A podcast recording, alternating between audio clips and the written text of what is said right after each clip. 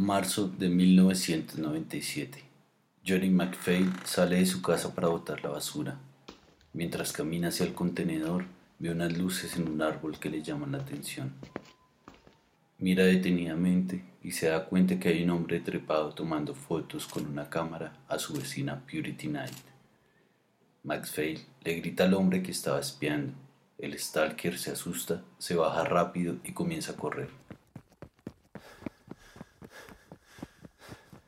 Días después, Purity Night, la mujer que era espiada por este desconocido, desaparece.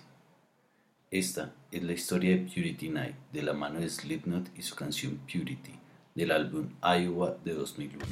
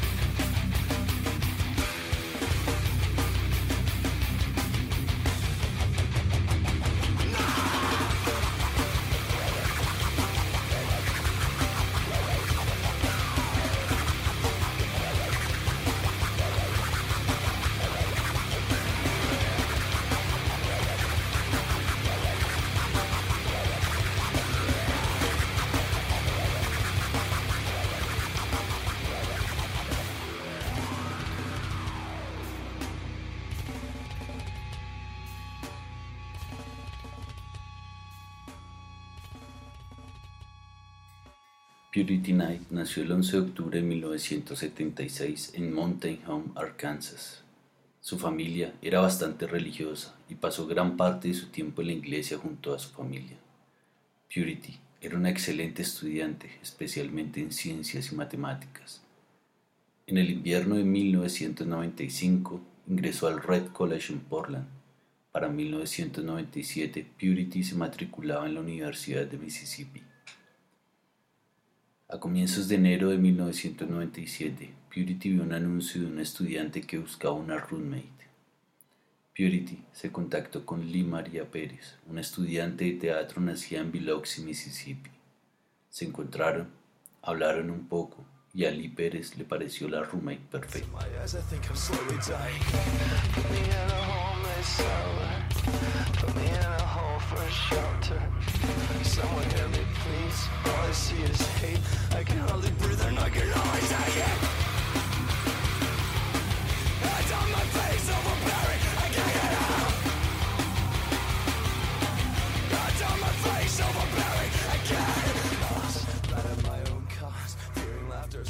Todo parecía normal hasta el mes de marzo, cuando su vecino Johnny McPhail descubrió una persona espiándola en la casa de Purity Night.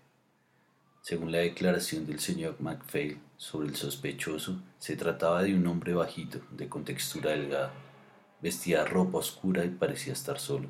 La policía registró el área y a pocas cuadras encontró una cámara fotográfica con un rollo adentro. Al revelar el rollo de la cámara, se encontraron con varias fotografías de Purity haciendo sus actividades cotidianas, como lavar la losa, hablar por teléfono y ver televisión. Varios días después, Purity Night fue reportada como desaparecida. La policía entrevistó a su roommate, Lee Pérez. Ella les contó que ese día se habían visto temprano en el momento del desayuno, pero Purity tenía afán de salir porque debía ir a la biblioteca y luego a su clase a las ocho y media de la mañana. Después de eso, no se supo nada de ella. La policía le preguntó sobre la persona que las espiaba. Lee Pérez le dijo que no sabía nada, hasta esa noche que el señor McPhail les advirtió lo que había visto. También le dijo a la policía que creía que Purity sabía sobre la persona que la espiaba, ya que en varias ocasiones el teléfono de la casa sonaba y veía como Purity contestaba y colgaba rápidamente. Cuando Lee le preguntaba si sabía quién era la persona que la llamaba, ella respondía que era algún geek o nerd de la clase. Entre los elementos de investigación que obtuvo la policía del apartamento de Purity, encontraron una contestadora antigua con un mensaje grabado que decía lo siguiente. Shut up. Listen, listen very closely to the pretty lady. Lily doesn't want to talk to me.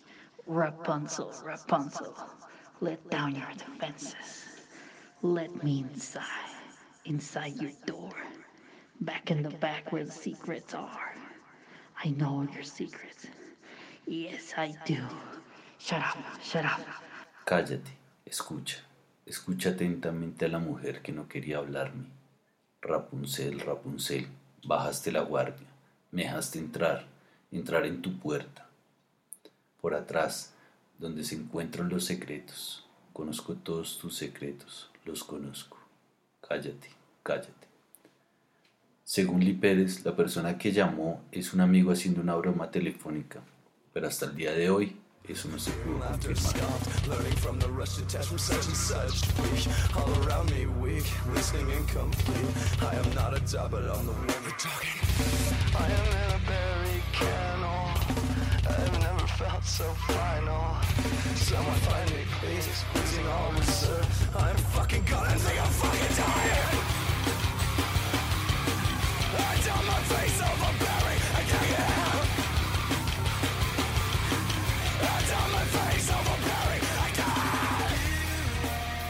Detective encargado de la investigación, David Armstrong, recibió a través de correo una carta del secuestrador de Purity.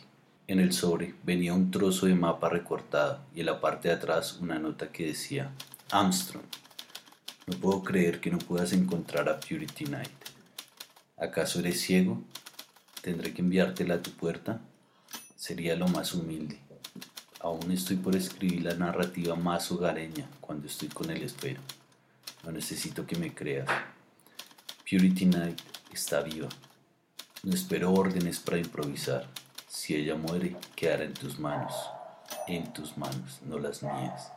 Atentamente, un amigo. Dos días más tarde, el 7 de mayo, el detective recibió un segundo sobre que contenía una fotografía de Purity acostada. Se veía que estaba encerrada con una malla de metal. Al respaldo de la fotografía venía el siguiente texto. En el silencio de la noche, cuando temblamos de miedo.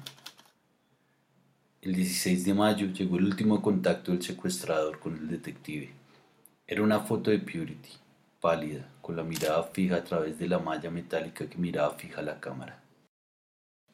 El 9 de julio de 1997, Ben Acker hacía su caminata diaria cuando notó una caja de madera entre el bosque, así que llamó a la policía. Los oficiales Graham y Marlowe llegaron al lugar donde los esperaba Ben para conducirlos hasta la caja que había visto. La caja estaba medio tapada con pasto y palos de madera pequeño. Los forenses llegaron al lugar para analizar todos los elementos que rodeaban el lugar. Luego abrieron la caja y descubrieron que estaba llena de arena y solo el rostro de Purity Night sobresalía. El reporte de la policía informa que se encontraron numerosos cortes, quemaduras y abrasiones producidas por un largo tiempo antes de su muerte. Ben Acker le dijo a la policía que había visto un niño arrodillado frente a la caja donde se encontró a Purity. El niño fue identificado como Dylan Toole, de nueve años. Cuando la policía habló con el niño, su respuesta los dejó impresionados.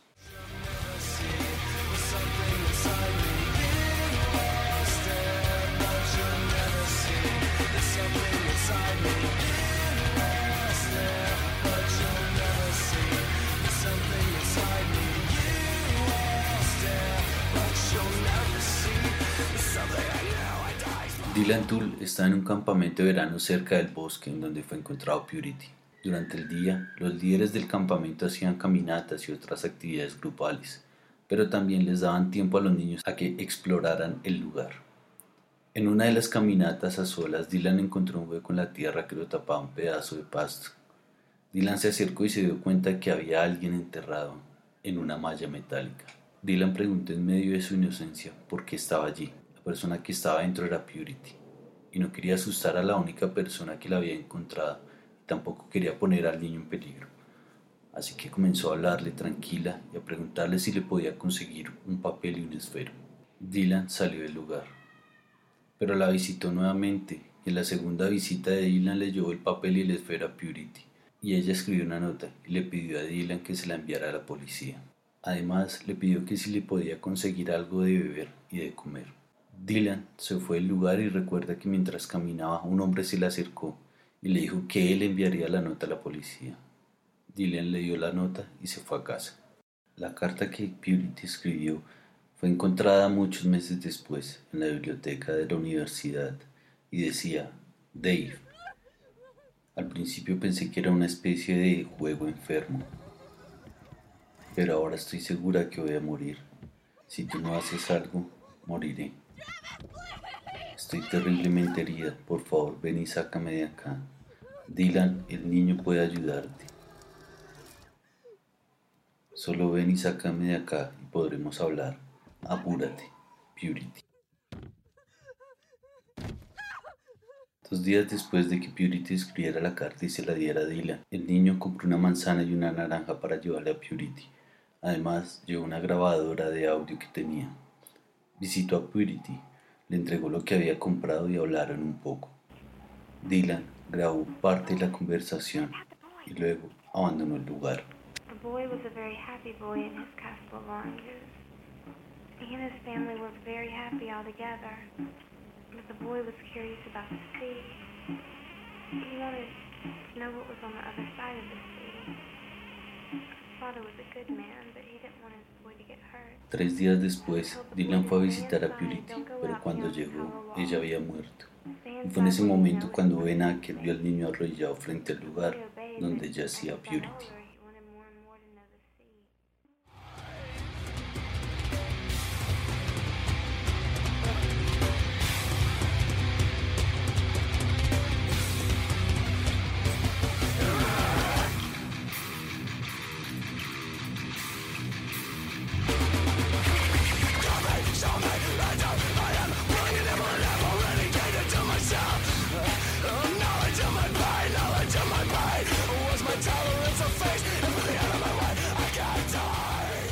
La pregunta más importante en este punto no era quién secuestró a Purity Knight. La pregunta más importante es, ¿esta historia que les acabo de contar es cierta? La respuesta es no. Corey Taylor, vocalista de Slipknot, estaba sentado frente a su computadora cuando leyó esta historia en internet.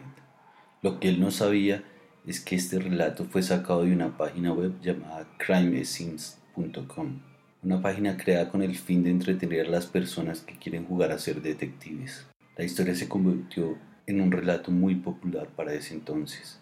Cuando Slipknot publicó su álbum Iowa, sacó la canción Purity dentro del setlist. Los creadores de la página web demandaron a Slipknot por derechos de autor, y esa fue la razón por la que Slipknot sacó esta canción del disco. Meses después, Corey Taylor fue llamado a descargos.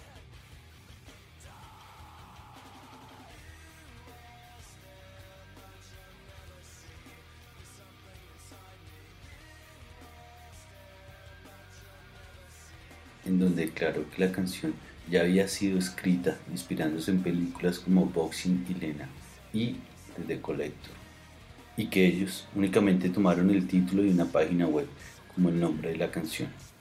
You stole this idea from the people who run this website. Ustedes se robaron la idea de las personas que dirigen una página web. No puedo decir el nombre de la página ahora porque no lo recuerdo. Así de lejos estamos en este momento. Pero no, no lo hicimos. Nosotros tomamos el nombre de la página web y eso fue todo. El contenido ya lo teníamos y se basó en películas como Boxing Elena. No sé si la vieron. Películas como esas, como The Collector. Películas sadomasoquistas y con cosas así. Sadomasochistic, dire, fucked up kind of. No todo lo que está en Internet es real. Y todo lo que es real no está en Internet. Esto es una producción de Roll Stream. Si les gustó este podcast, no olviden suscribirse en nuestra cuenta en Spotify, Deezer y Google Podcast.